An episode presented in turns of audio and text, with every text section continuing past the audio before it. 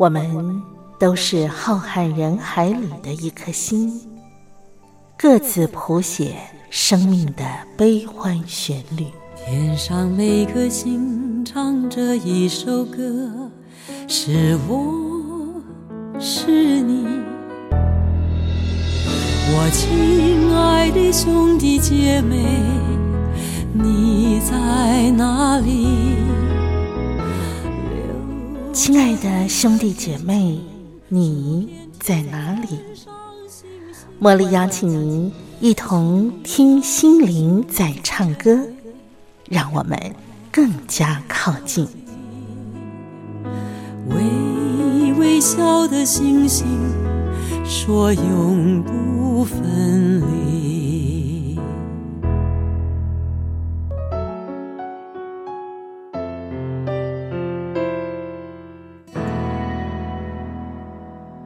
冰淇淋在唱歌的好朋友，您今天好吗？我们的节目开始喽。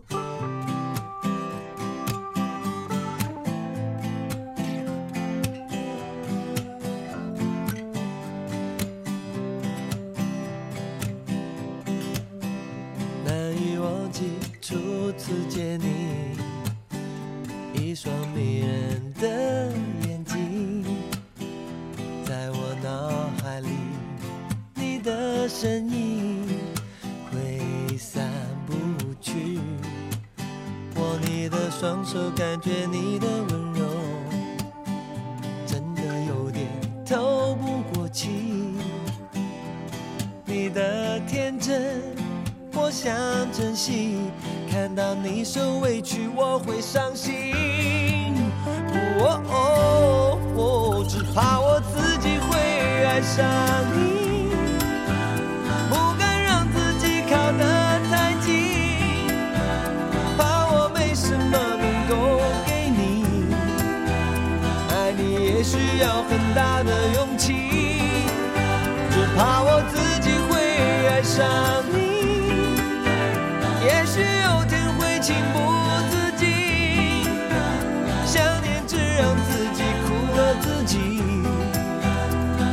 你是我情非得已，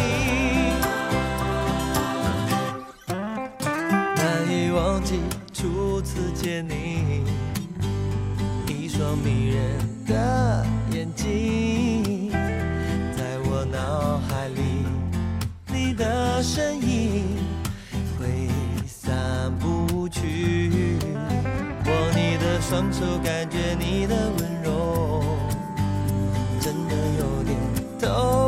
起你的天真，我想珍惜。看到你受委屈，我会伤心。哦，只怕我自己会爱上你，不敢让自己靠得太近，怕我没什么能够给你。爱你也需要很大的勇气。怕我自己会爱上你，也许有天会情不自禁，想念只让自己苦了自己，爱上你是我情非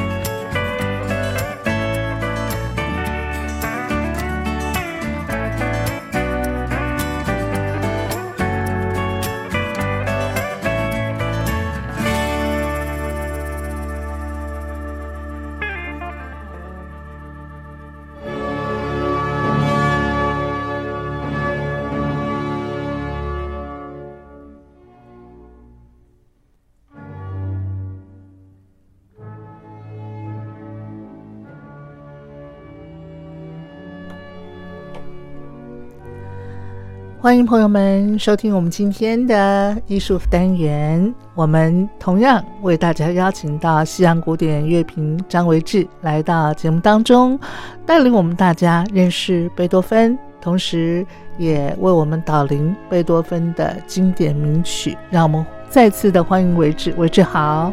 呃，茉莉姐好，听众朋友大家好。维志，我们现在听到的这首曲子是贝多芬的哪个作品？呃，听到这个开头，很自然就想起了宗教的意味啊。他就是贝多芬大概、呃，就是一生中最后也最重要的一个宗教创作，叫做《庄严弥撒曲》哦的第一首，叫做《求主垂怜》。他的作品编号是一百二十三，好好，嗯已经嗯很后面很后面了。是事实上是创作在呃一八一九到一八二三年很长的一段时间。嗯，嗯贝多芬其实他本身不是什么信仰上帝的教徒啊，哦，所以他呃他不是有受洗吗？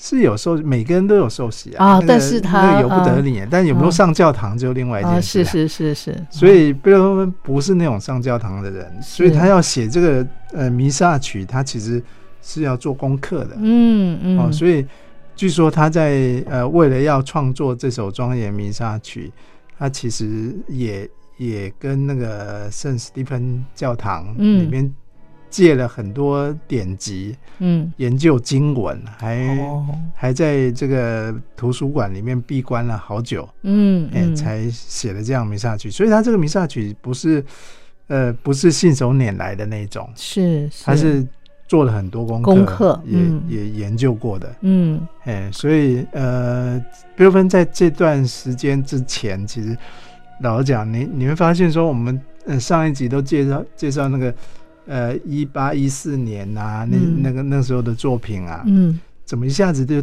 跳到一八二三年了、啊？是离他呃离世的时间已经就很近了，剩几年了。对。那其实他这那十年啊，其实都在打官司，哦，那个为他侄子对不对？的那个监护权。监护权，对他、嗯。他弟弟呃去世之后，他其实嗯。一直在争取那个监护权，因为贝多芬对呃这个父权是嗯。很有欲望了，是，哎、嗯所以他一直想做一个爸爸，嗯，嗯。但是他又不是一个好的父亲，是哎、哦，就是跟他的童年的背景有点像，不过你你他他他不是把他侄子后来逼到绝境吗？他侄子也要自杀，是不是？对对对，他自杀嗯未成。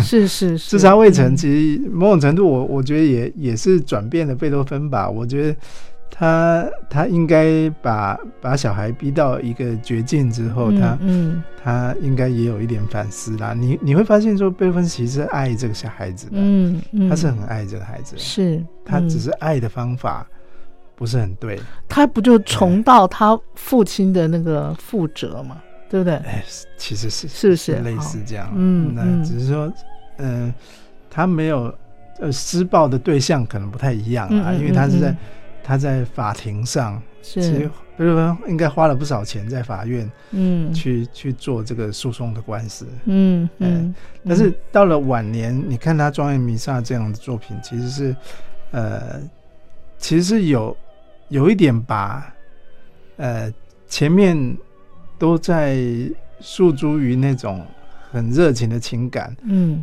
呃，某种程度放到宗教的这个这头，可是他又不是一个宗教人，嗯嗯。但是他的信仰，他的信仰其实，你如如果说他相信什么，也许你从音乐里面听到的是相信呃相信这个世界，嗯嗯，而且这个个世界是一个自由的一个世界，啊，所以他其实是很呃，他那种崇尚自由的心灵嗯。永远没有减少过，是是，那也嗯。反映在呃在宗教里面的这种嗯呃嗯，这种感情上。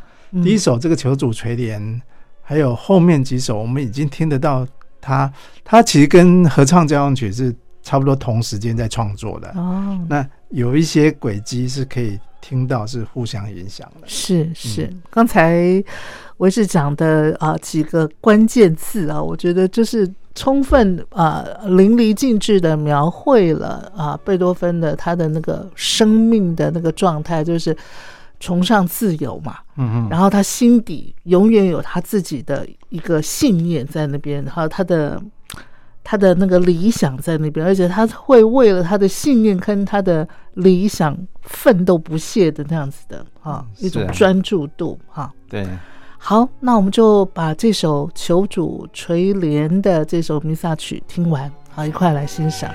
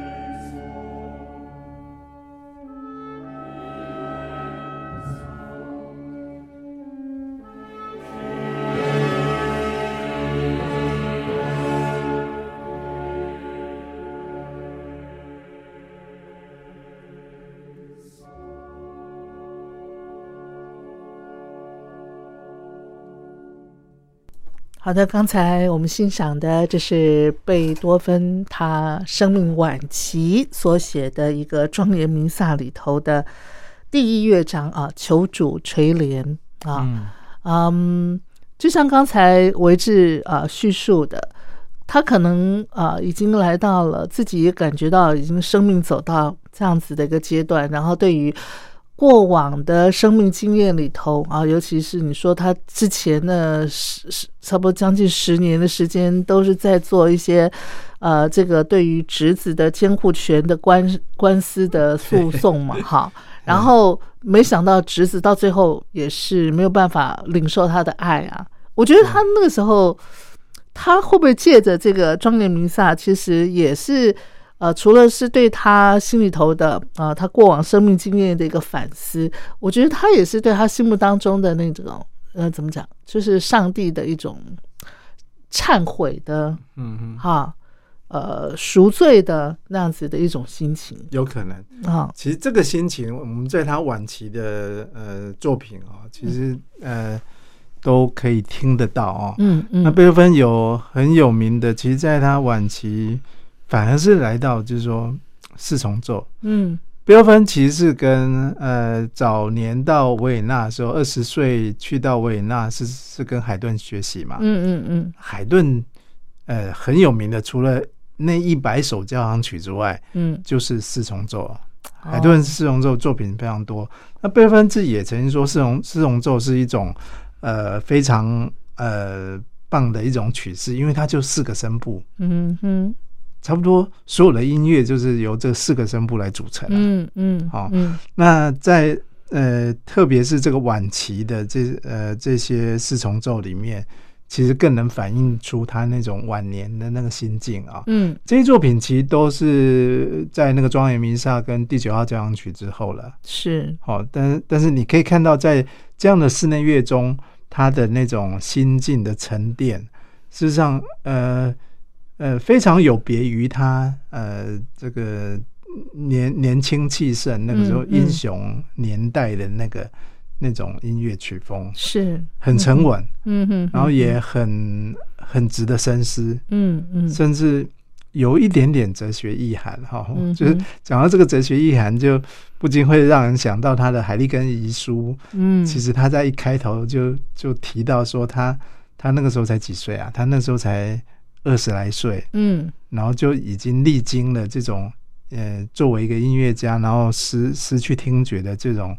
他说他都快从一个诗人变成一个哲学家，嗯嗯，就是他那么年轻就快快领悟到人生的那种那种，然后写下那个遗书。嗯哼，那接下来我想介绍这首是呃他的第十三号弦乐四重奏啊、嗯哼，也也是他晚期的四重奏的一个作品。他是创作在应该完成于一八二六年，就过世前一年，哦很晚很晚了啊。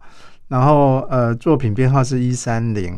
嗯哼，那这一三零里面呃有有一首曲子啊，呃这一首曲子是叫做嗯应该卡巴蒂娜应该叫做短歌哈，嗯嗯。一首短歌是很很就是旋律歌唱性很浓的一个，啊表情很丰富的一首曲子。嗯，那为什么特别推这首曲子啊？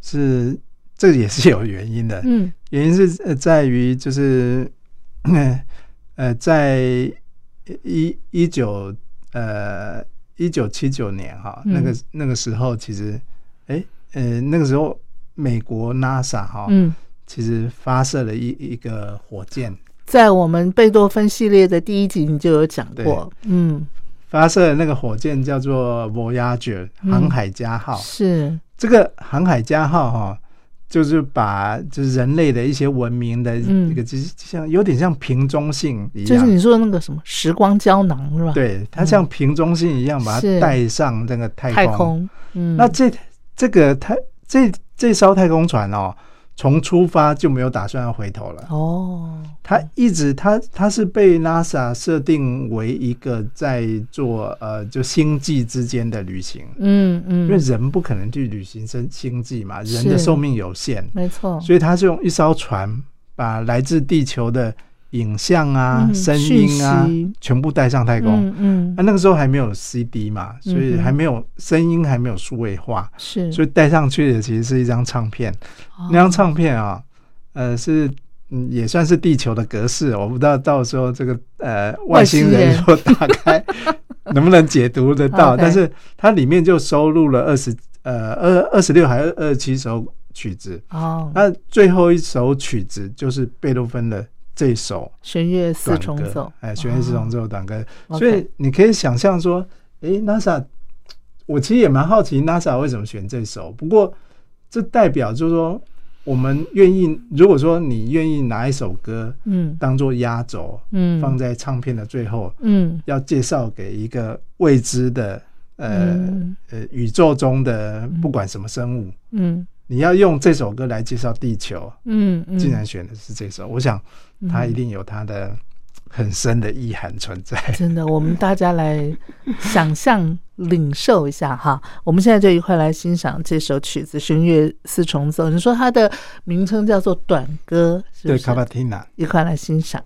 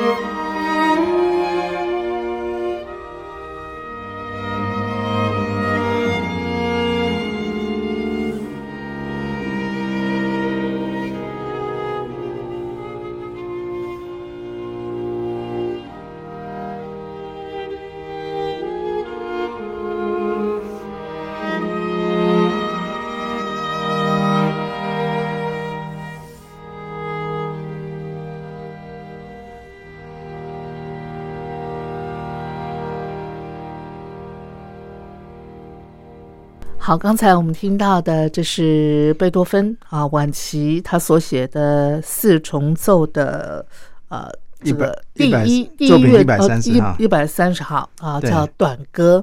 其实我们可以从刚才的旋律感受到他那个啊、怎么讲，内心趋于平静的的那样子的一种状态哈，因为他整首的那个曲式让我的感受就是比较深沉的、比较圆融的一种感受。没错，好，那我们接下来也是要欣赏他这个四重奏的另外一首，对不对？对，嗯。呃，接下来这首啊，接下来这首应该是算最后一首，一百三十五作品一百三十五啊，嗯呃第十六号嗯啊，贝多芬就是写十这十六首，是，那这首哈是他在也是差不多那个那跟一三零同个年代哈，呃，在一八二六年写的，嗯哼，呃，几乎是去世之前啊。对对，那呃，事实上没没有来得及发表，嗯嗯，他的首演是在他去世后一年，一八二八年哦。才正式发表。是，哎，所以呃，最后一首呃协奏曲其实呃不不是协奏曲，是四重奏哈。嗯这一首有点引人遐思的是，贝多芬在谱子上面啊，嗯也是后人在整理他的这个遗作的时候才发现，嗯他在谱子上面写写的一个一句话，嗯就是 m u s e s i 就是非得这样吗？哦，非得这样吗？对，哦，非得这样吗？这个这句话哈，就是、呃呃，英文叫 must it be，好、嗯嗯嗯一定得这样吗？嗯好。嗯嗯。这句话其实呃被很多后人揣测，嗯。哎，但是他也是让这个这首曲子就是变成一个谜团哈。嗯。那在呃《永恒的恋人》那部电影啊，嗯。其实有拍过一部片嘛啊，嗯。呃，那个导演里面是这样子诠释他的，嗯。是是呃在讲，其实呃贝多芬在创作那个时候应该已经在病床上了啊、嗯嗯。创作的时候是呃他的就是是卡尔的妈妈哈、嗯在在电影中设定那个卡尔的妈妈呃卡尔的妈妈就是他的恋人，嗯嗯嗯。就是呃来看他，嗯嗯，差不多是最后一面啊。哦，然后呃，贝多芬手边没有那个呃那个是沟通的那个呃白板是跟那个稿纸，他就直接写在稿纸上，哦，所以在稿纸上写曲谱上，就是一定得这样嘛。嗯嗯，那其实还是要把监护权要回去。哦哦是这样子，不过我觉得贝多芬在这个时代也放下了。那贝多芬的所有的遗产啊、最后都是放给这个卡尔是的。侄子，对对，嗯所以所以其实他对他对这个侄子，呃，不管永恒恋人是谁，他对这个孩子的爱是真爱，嗯哎、嗯就就是真的是父母的爱，是哎，好。啊，这是他那个对人世的执念，一定得这样嘛？我们我们快来欣赏这首四重奏。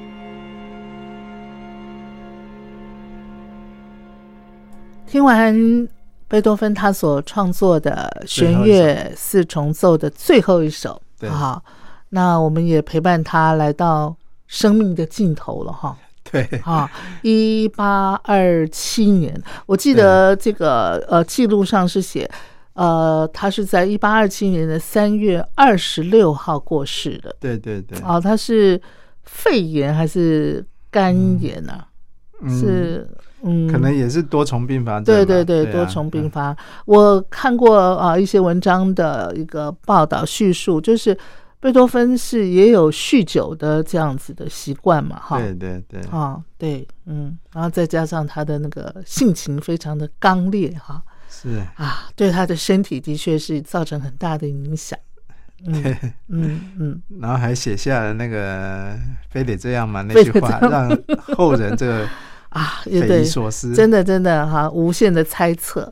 对不，过贝多芬他最后一首交响曲是在一八二六年完成的吗？他这首第九号的是啊，第九号交响曲是创作在一八二二年到一八二四年。哦，二二四年就完完成了。差不多就跟那个庄严弥撒是同个时期，哦，同个时期嗯，其实很难嗯想象，他那个时期是哇这么这么厉害，同时写两首，而且都这么大的曲子啊、对，那我想，如果贝多芬一辈子要用一首曲子来做结尾，那非得是这首啦。是，哦，那虽然我们已经听过他这人生最后一首曲子，就是刚刚那嗯首四重奏，但是呃，如果要把最具代表性的抬出来，晚期的这首、呃一八二四年的这首第九号交响曲，绝对是他的人生最代表性，而且是最巅峰的一个创作。是，哎，贝多芬的这个第九号交响曲，因为我们有时候会说它就是合唱交响曲，但是贝多芬没有这样子给它命名，对不对？是我们后、嗯后人命名的哈。，对，因为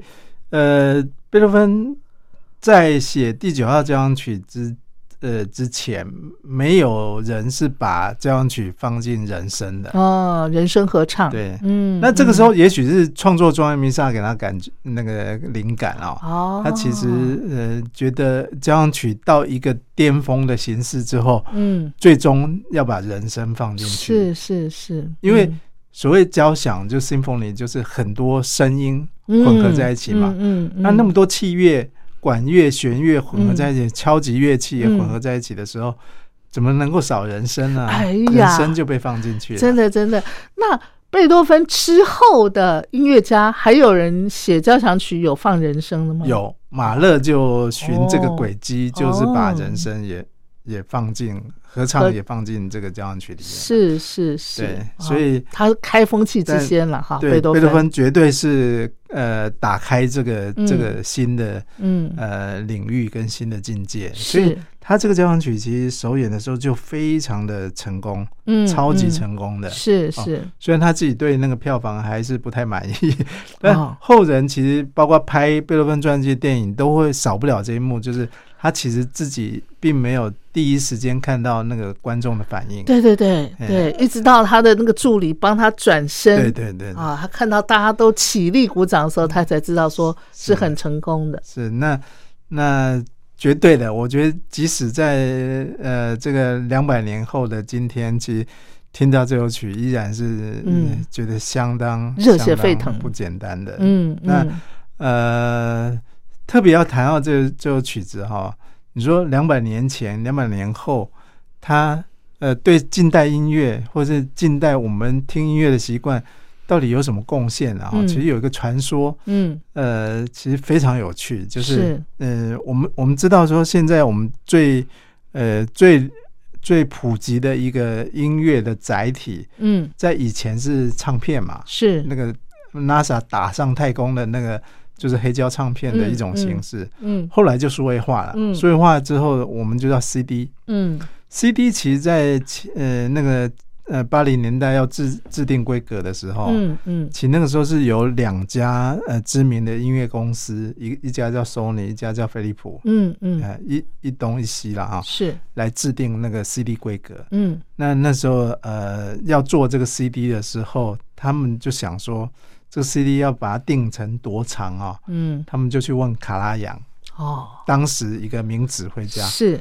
那呃，卡拉扬当然已经是生在那个录音的年代了。嗯哼，那以前我像我以前买那个贝多芬的那个交响曲啊，诶，那个要两片，总共四面嗯，才收得嗯进去啊。是，那卡拉扬听到这个，诶，现在有这么厉害的这个小碟，嗯，一张小小碟就可以把，呃，当然就是要把一首贝多芬交响曲收录进去才算啊。嗯嗯嗯，所以嗯。那时候定下来规格就七十四分钟。就是那个第九号交响曲的时间，哇，第第第九号交响曲，如果从第一乐章走到最后一个乐章，呃，大概要超过六十分钟啦。哦，但卡拉扬是拿呃福特万格勒当时有一个录音名版哦，嗯，呃作为一个基准，说那就是七七十四四分钟，哦。所以这个故事也呃成为一个这个是现在就是贝多芬，你看影响他只有这样去影响到现在我们人类制定这个音乐规的规格。哇啊，好有意思。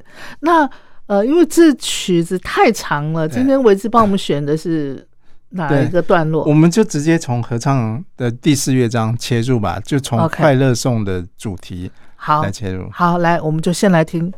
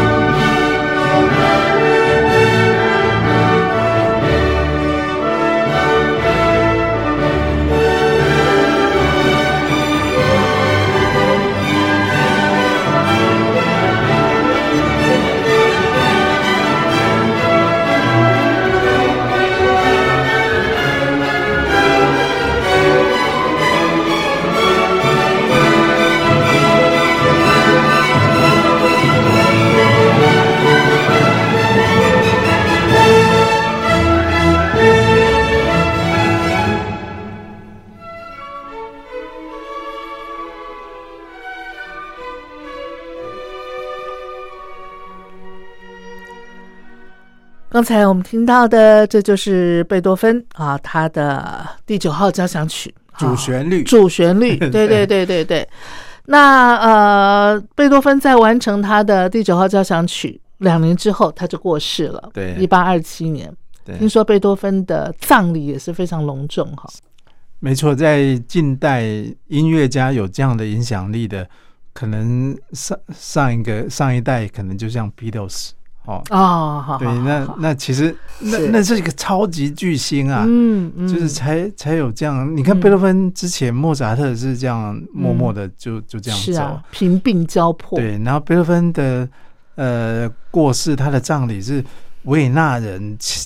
都要出来为他送行，三万人走上街头，嗯，那样的一个情境，嗯嗯，三万人呢，三万人这万人空巷哈，对啊，等于当天整个城市大家都停摆了，就是来欢送，呃，就是那个那个送他。那一天，呃，戏院也都关了，就是呃，很多商店都不营业了，是。就。就大家都都出来送贝多芬是那样的一个情境，嗯嗯，所以这个情境我们可以想象，在那个年代有多么这个划时代的一个，就是呃，再伟大的伟人，大概也很少有，嗯，仅止于此了。对，嗯嗯嗯。那我们今天最后就是来领赏他的那个第九号交响曲的。中曲最后的部分，对不对？对，合唱的最精华就是最呃最高潮的地方。是，这是象征贝多芬的人生嘛？哈，也是在最高潮的时候，然后画下句点。哈，对，他的合唱里面其实呃还是充满了他对自由的向往。是，他其实这种呃四海一家皆兄弟的这种世界和平的这种嗯大家都平等的这个理念，跟我们现在。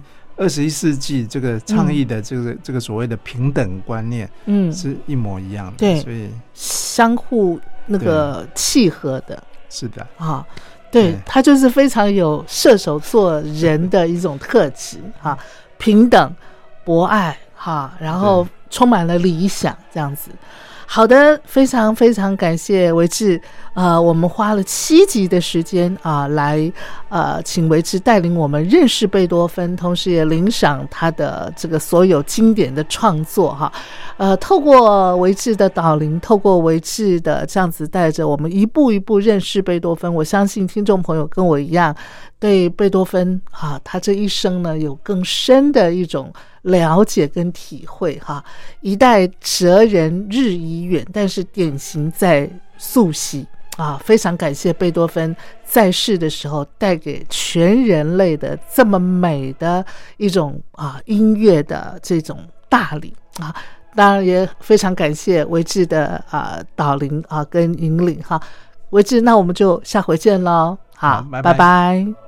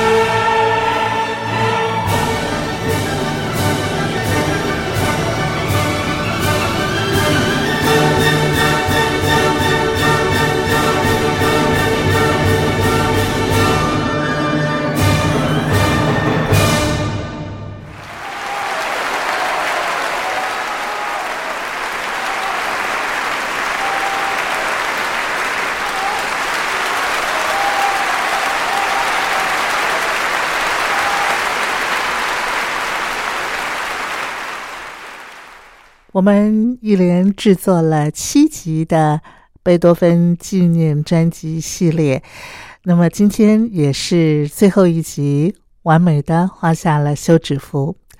希望透过这七集，由西洋古典乐评张维志的带领，让我们对贝多芬有更深刻的认识，同时啊，也对他。尽管在他的人生当中啊，真的是多舛的命运，可是呢，他心中永怀理想，而且呢，对音乐的那种不灭的热情，真的是值得我们啊为他啊大大的赞美跟啊崇仰哈。那贝多芬呢，在去年的时候是他。啊，两百五十岁的诞辰纪念日，所以呢，我们这一系列节目是在去年底的时候录制完成的。那嗯，因为啊节目播出的时序的关系，所以我们一直到今天才整个呃系列播送完毕。也希望您能够喜欢。今天呢，我们的节目进行到这里接近尾声了。茉莉，感谢您的相伴，让我们期待下一次节目当中再相聚。祝福您平安健康，我们下回见。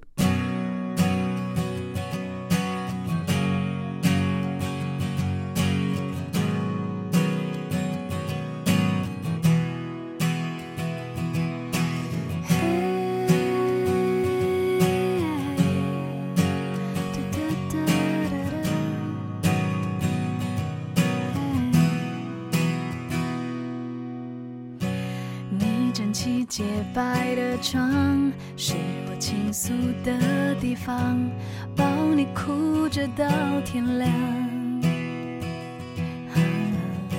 你等待幸福的厨房，那次情人节晚餐，却是我陪着你唱。衣柜不算